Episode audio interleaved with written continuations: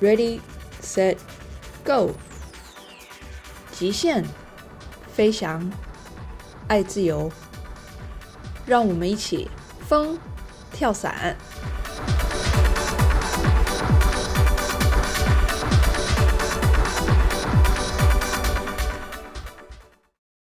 欢迎大家收听今天的疯跳伞。我们今天的主题呢是属于跳伞之于我的这个单元。那今天的特别来宾，他原先先生一开始是先生先学了跳伞，那他并不赞同先生学跳伞这件事情。那后来他的先生邀请他到跳伞学校去观摩，去学习了一下，那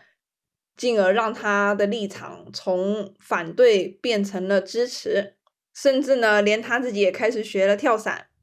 那我们今天的特别来宾就要跟我们分享一下他跳伞的故事，还有跳伞呢带给他一些人生的启发。那我们欢迎 Victoria，Hello，大家好，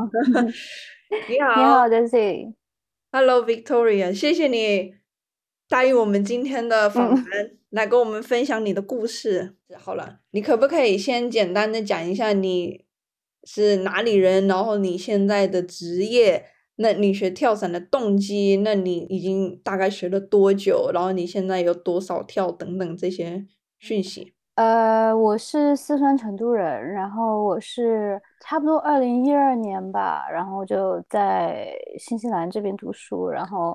呃，是社工专业的，然后现在的职职业是我英文叫做 Health Improvement Practitioner，就是呃，在是在那个家庭医生的这种机构，就是在初级的这种呃医疗保健的机构，然后算是叫做 Comprehensive Care 的职位吧，就是我跟家庭医生一起工作，然后帮呃病人处理一些比如说压力啊，然后关系。呃，然后工作方面的一些问题，最开始的时候，我先我是因为大概二零一六年跟先生有去跳一个就是嗯 tandem 的那个 jump，然后呢，他因为他的那个带他跳的那个嗯老师就是嗯那个人就是很健谈，然后就问他，然后就说他在空中的姿态挺好，有没有兴趣学？然后他就是从那个时候开始，他才知道有这件事情，呃，可能那个时候就变成了他心里面的一个梦想吧，就是想要去学跳伞。但其实那个时候我并没有把这个事情当做一个，就是很认真要去考虑的事情，直到他就是跟跟我说他要入学。呃，然后我就会觉得说，因为我可能我自己听到这件事情的时候，我想到的就是，呃，比如说呃死亡呀，然后各种各样事故呀，然后自己以前看到的一些零星片语的这种信息，呃，就产生了很大的恐惧感，就可能一开始是非常反对，但是呃，因为他自己很很有这种动力要去学嘛，然后他呃，所以我是觉得说，即使我。不希望你这样做，但是我也是还是想支持你。然后他的包括他去这个学校里面，呃，去面试，然后老师跟他就是第一次见面啊，那些我也是有陪到他一起去。呃，也是说就是在我这边的话也会支持他，因为就是你在学的过程里面，呃，你是不能工作的，然后你在这个学习的过程，他应该就是相当于真的是一个专业职业的学习，所以嗯。就是需要家人的那个支持才能够很好的进行下去嘛，嗯，但是那个时候我也不是很了解，就是他每天学一些什么，呃，然后他就搬到了他们的那个学校里面，有的时候就会打电话，然后每周会回家，然后但是，嗯，后来他就会跟我讲说，呃，我们今天有一个呃地面训练，你要不要来看一下？呃，我一开始也是很拒绝，嗯，但是后来我看了以后，我发现其实，啊。其实大家好像没有我想象中的那么怎怎么样讲的。我我以前就是觉得说跳伞的人，对，就是会觉得呃，我我不知道那个自己觉得自己是 badass，然后比较的傲慢啊，我会有这种感觉。然后我会觉得说，哦，他们的那个运动好危险，我不想要去。就是，但是同一同时呢，我也会觉得这是一个我没有办法去触碰的世界。但是其实我到那里去的时候，我也发现大家都其实蛮亲切，呃，然后也很友好，然后就是而且他们的这个训练操作也是让我觉得，就是他们随时有把安全放在第一位，并不是我想的，就是说。哦，爱拼才会赢，就是你跳出去，你只要有这个动力，你只要有勇气都没有问题。对对对，他他其实非常的就是他有非常多的科学关于关于空气动力学的东西要讲，然后包括一些反复的练习操作要做，而且在做的时候就是保护也是非常充分的，所以从那个时候开始我才觉得说哦，其实这是一个可以进行下去的运动，不是说是一个耗损率特别高的。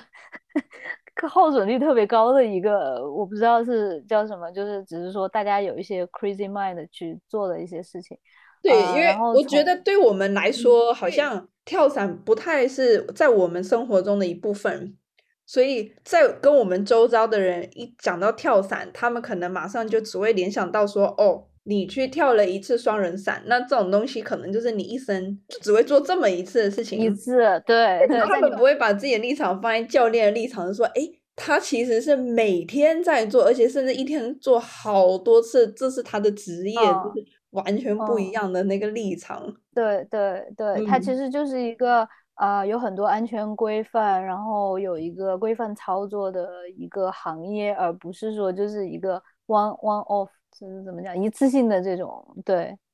对，其实感觉很不一样。嗯，诶，那李先生那个时候跟你说他要入学的时候是？他都已经准备好了，然后要入学前才跟你说，还是他有这个？没有，我们吵了很久，我们关于这个话题吵了很久，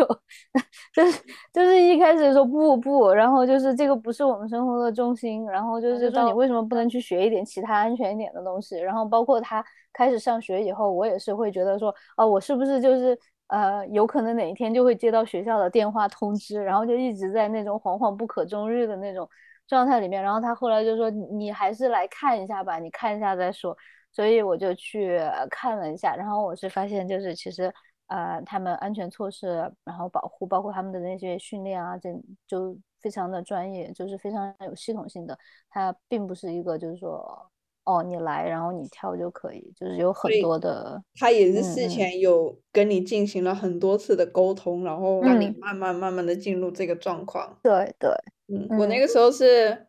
我已经报名了，然后呢，学校都已经同意我入学，然后我已经在申请我的入学签证了，我才跟我爸妈说。你跟他上同一个学校，对不对？对对 对，哦，好，你是早几年？我稍微我稍微讲一下，我我们在对话过程中提到这个学校，它是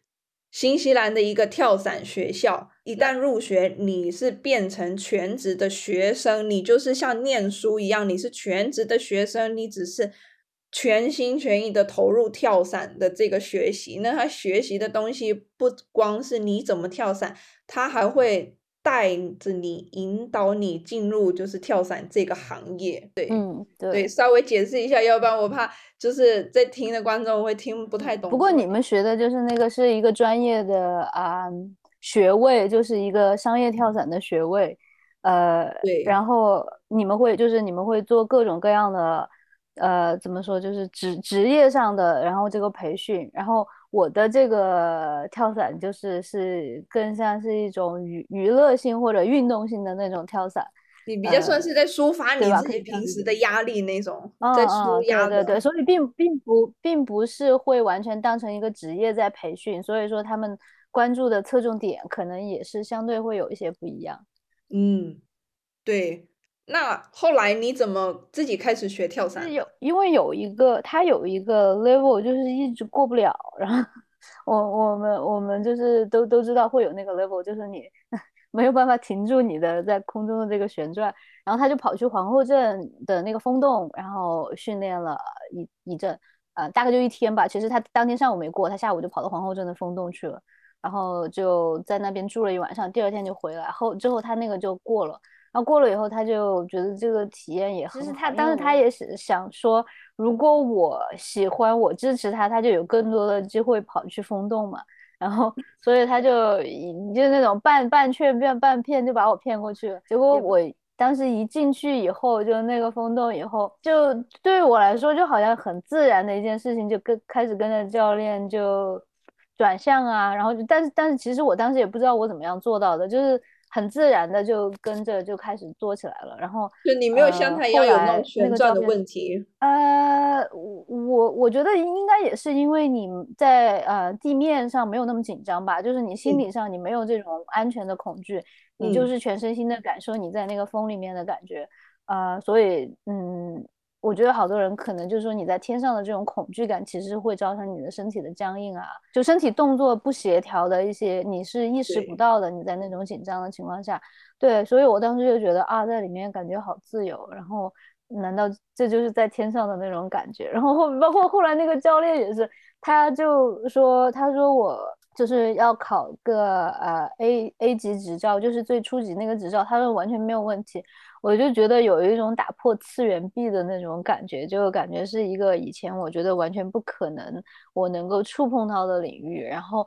我觉得很可怕的一个运动，然后跟我完全没有什么关系，突然就在我面前就有一扇门打开了，那我就说那那我为什么不去考一个呢？所以就是在这种情况下。呃，其实是已经有在风洞建立起一些信息信心，觉得说我可以，而且就是我觉得这种体验还蛮正面的，所以最后才会决定去。所以你就是算是那种你不太知道、你不太理解，但是你自己是天赋型的那种选手。呃，也不是，我觉得其实女生在跳伞的这个过程里面，其实我们的肢体协调性会真的会好一些。呃，我们一开始就是我们想要去对这种动作进行的。强行的操控的这种欲望会少一些，我我感觉很多，呃，女生其实就是因为我我们当时在风洞就是训练很多次嘛，我之后就是我有也有看到说，通常来说，女性的呃顾客或者女性的受训者，她在进去以后，她的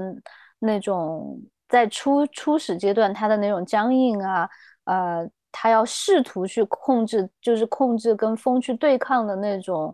呃，行为要少很多。那你可以跟我们大概聊聊，就是跳伞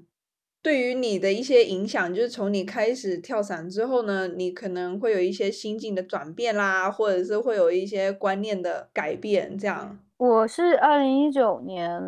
大概九月九月份的时候开始的吧，然后但是到现在差不多一百七十跳左右，然后就是这个过程就是断断断续续，就是有的时候。呃，会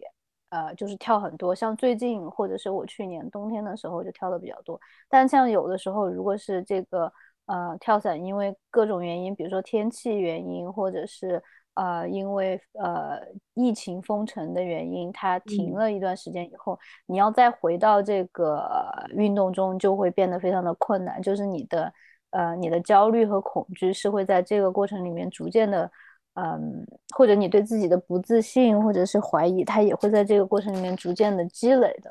我在挑选过程中，可能对我来说，初期的时候，我的困，我我遇到的困境就是我的我的文化里面，我从我的文化里面出来，所以我会呃。希望说自己能做到最好，就是我我不知道你有没有体验过那种，就是你小时候考九十九分，你爸妈还要问你来，我们看一下你这一分是怎么丢的，有那种那种就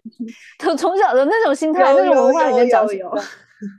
所以就是我在跳的时候，我有很多时候我的焦虑是在于怕我自己做的不够好，就是会有那种嗯。就是追求完美吧，然后但是那个时候我的教练就会经常说，那你到底就是你有没有呃，就是在这个过程里面你开不开心？他们会问你开不开心，我会觉得我会问我做的好不好，我做的有多好，然后 会去不停的去拿自己跟别人比较，或者说是如果说我在某一个地方，比如说我在前前面的很多地方都做得很好，但是后来我在某一个比如说开伞的过程中，我没有第一时间摸到那个伞把它打开。嗯，然后就会就是因为这个事情非常的沮丧。对，然后我觉得说，嗯，他其实在这方面对我的改变是挺大的。就是我们都知道说你在地面跳伞，然后你有一个计划，然后或者你这个跟别人一起做的计划，然后你到空中去以后，你你这个计划能实就是实现多少？其实很很多时候是，就是我们要接受，就是可能这个事情到最后你能做到的，在那一跳里面只有那么多。就是我觉得说，在后来就是更多更多的跟大家一起跳以后，我这种对于自己嗯表现或者对于自己评价的这种焦虑在逐渐的减少，但是还是很强烈。像别人有的时候，别人嗯因为别人的一个错误，然后导致这这一跳就是没有很好。别人就会哈哈一笑了之，然后我就会很纠结，我就会在脑子里面不停的一次一次的去那个回放自己就是当时出问题的那个那个阶段，然后就会很紧张，然后就对就会在下一跳的时候就关关于这个事情就会更紧张。对，有很长一段时间都是其实哦，这个我觉得对我来说也也非常能够感同身受啦。可是你知道，如果当你越去纠结的时候，你可能就会把这个情绪带到你的下一跳，嗯，或者是你的后面几跳，那反而呢就变成是说你好像就一直自己在那个循环里面，你就走不出来。对对对，嗯，那所以所以就是我我从那种比如说 Kiwi 或者是就是呃其他文化里面的一些同伴身上就有学到一些他们的，因为他们也不一定跳的有很好，你知道吗？但他们就很享受、很开心，然后就很放松，所以我我也有就是有意识的去，就是从他们身上去学习，呃，就他们文化里面的一些呃比较好的一些部分吧，嗯，然后我觉得还有就是，就是像刚才提到的，说我我们想要做到多少和实际上能够发生多少，怎么样讲就是。逐渐接受的一个过程吧，又是因为呃，我一开始我就会觉得说，呃，这件事情我要从各个环节来控制它，控制它。但是我感觉跳伞里面其实很多时候你也是要学会，就是怎么样说，let let it go，let it go 的那种态度吧。嗯，然后还有一个就是，我觉得跳伞是增加了，大大增加了我的抗压能力，因为就是我之前做的一个。工就是我现在的工作的话，它是一个跟健康更加相关的一些工作，但是我之前做的它可能就是跟精神健康相关更多，所以就是我们每一天的工作里面，你可能你的工作对象他会有一些呃危机一些状况，像是会自会有一些自杀，呃，然后有可能你跟这个。这个人建立了一段呃，就是关系，然后工作关系，然后一些计划，呃，然后最后这个事情突然有一个变化，然后你你可能会每天接到很多电话，就是包括任何事情出状况的这种情况。跳跳伞的话，他有帮到我说，因为我们正常的反应一般是会就是会有一段很大的情绪波动期，就是在处理这些事情的时候，他可能你可能会去经历一个就是呃问责的那种思考方式，就是说当一个你不想要的事情出现的时候，你可能会想说，呃，到底是谁导致的，是谁的错，呃，是怎么发生的？你你会有很多的情绪和能量会放在这个上面。嗯，但是我觉得学跳伞最重要的一点，就好像是我们那个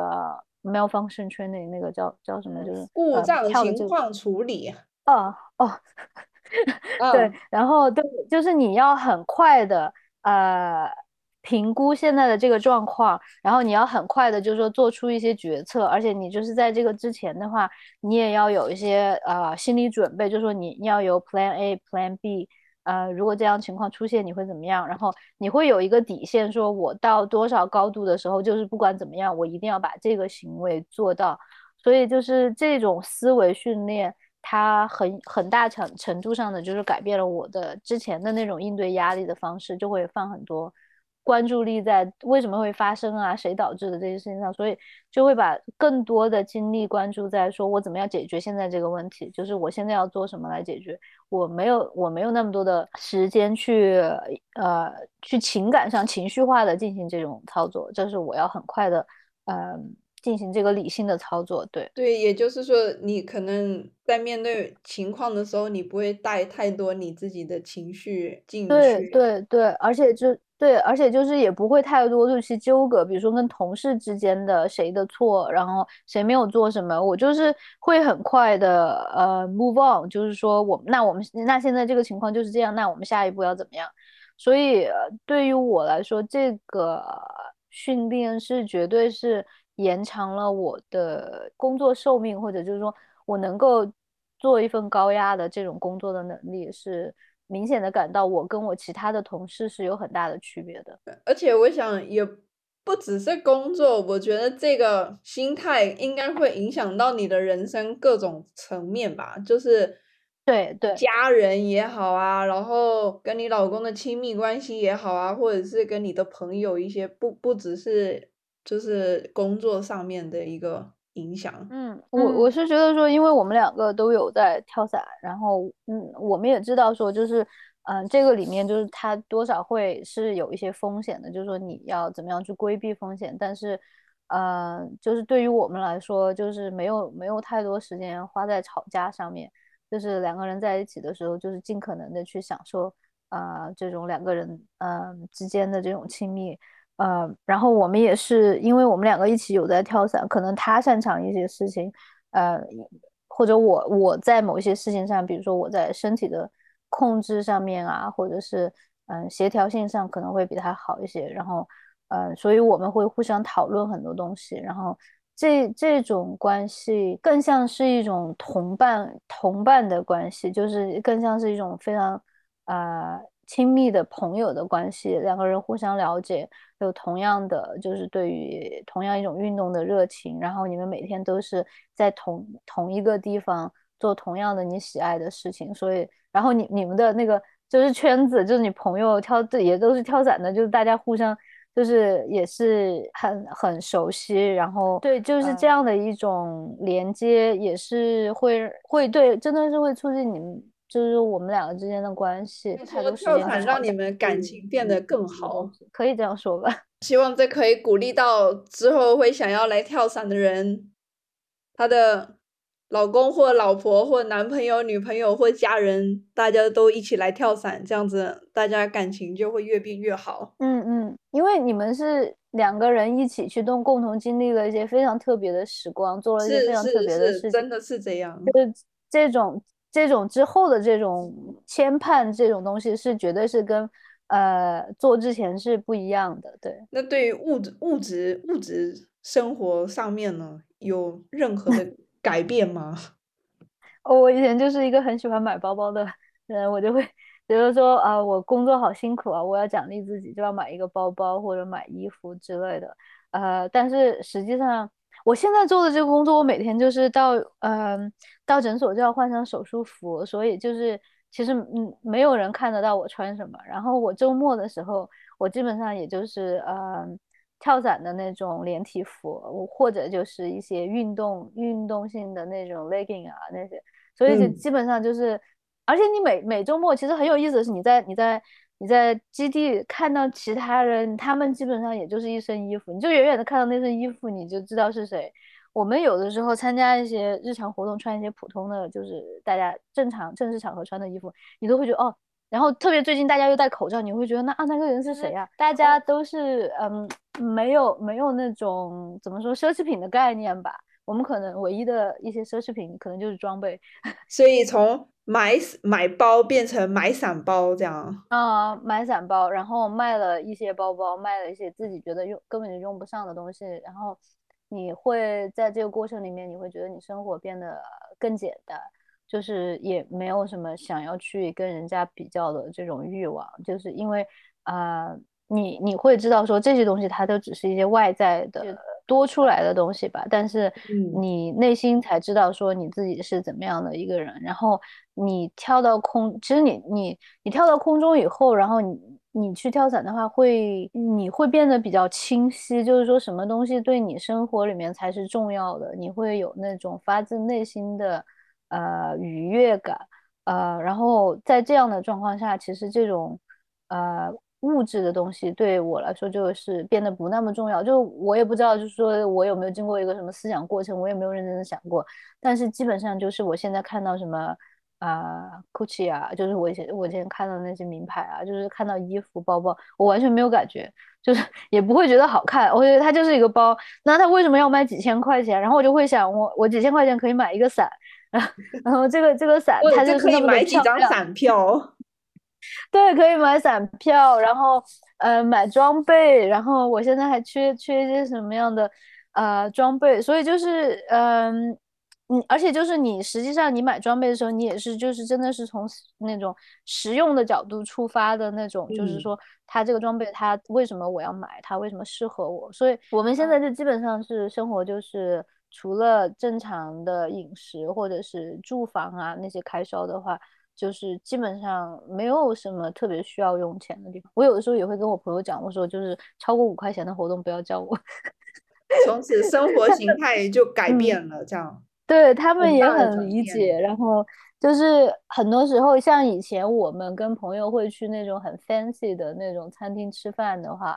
呃，然后可能现在我跟朋友聚，就是我会我会讲说，那呃，你们到我家来，我给你们做一些吃的，然后大家带一些吃的，这样就很简单。像呃，今年圣诞节我也跟大家说，我说就是大家到家里来聚一下，然后我们一起吃一些好吃的东西，嗯，但是就不要买礼物，然 后因为。我现在想到买礼物这件事，我就觉得我又用不上，然后大家又要挖空心思想，然后你还要去买，你还要把它包起来提过来，就是一些很没有必要的一些花费和行为。所以结果想不到，就是大家都很开心的就回应了，然后大家都觉得这其实是一种比较放松，因为呃，你会觉得真正重要的就是友情嘛，友情。就是大家在一起，真的就是物质的东西，真的没有那么重要。对，重点就是大家聚在一起，然后一起有一些很开心的时光。嗯嗯嗯嗯，对。那你可以跟我们分享一下，你现在跳伞大概都在做些什么事情？然后你未来有没有什么目标啊，或者是你想要精进的一个方向？呃，我现在因为我是 B 执照，所以我可能第一个目标就是先跳够两百跳。嗯，然后我想要说，我现在的那个就是精确降落，我想我想要就是练一下精确降落这样的一个方面，呃，然后拿到 C 执照吧，呃，然后现在有在练一些那 head up 叫什么？head up 中文叫什么？就是 free fly 的那些，就是 free fly，基本上就是坐飞啊，看飞。嗯，我现在还在坐飞，我现在还在那种呃，我跟我老公两个人坐飞就会渐行渐远，然后直到变成对方 一个小点，就变成 solo 的这种。对我现在还在那种状态里面，嗯，然后我是未来再远一点的话，我是想做义，像想想想做一下义装。呃，现在我的那个基地里面有很多我的朋友，就他们刚好就是到两百条，他们已经都有在开始练，呃，就是翼装的一些呃训练。所以在新西兰非翼装的那个先决条件也是两百跳。对，两百跳。嗯，还有一个我想要做的事情就是，虽然说现在疫情，然后我父母都在国内，然后我父母是就是每次跟他们。讲我跳伞，我妈就会说，其实你不用每个星期都去，然后呃，就是一种不不太想听到这些事情，呃的一个状况。我爸的他就会现在好很多，就一开始我会跟他们说，我说你过来，然后我请你跳伞，然后我们跟你一起跳。我爸就会说不，然后现在我爸就会说，那看情况吧，到时候再说吧。我就很我很大的一个梦想就是说我能够呃做那个。就是在基地允许的情况下做 tandem swoop，就是跟我爸一起跳，然后能够跟他在空中，能够在空中陪着他一起。呃，这里我们叫第三方。哦，对，嗯，我不知道你们叫什么。对，但你知道我说的那个就是。对对对对对，第三方就是你跟你爸爸一起跳跳伞这样子。然后对，有有教练，对，有教练带我爸爸，然后我跟。呃，我跟教练，呃，和我爸爸一起跳出去，然后这样子。对对对，对，没关系，我我相信你在慢慢跟你爸沟通，给你爸妈洗脑，那慢慢慢慢的，他们可能就会答应要去跳伞了。对，所以我希望吧，我也希望边境赶紧开吧，妈呀，就是感觉已经好久没回国了，好久没见到家人朋友了。嗯，对对。听得意犹未尽吗？下一集我们会分享更多关于跳伞不同的面向，包含 Victoria 担任拉漂比赛裁判的经验，她学习跳伞过程中遇到的一些挫折，以及身为女性在伞圈可能碰到的一些障碍。记得锁定也邀请你一起关注风跳伞。我们下次见喽，拜拜。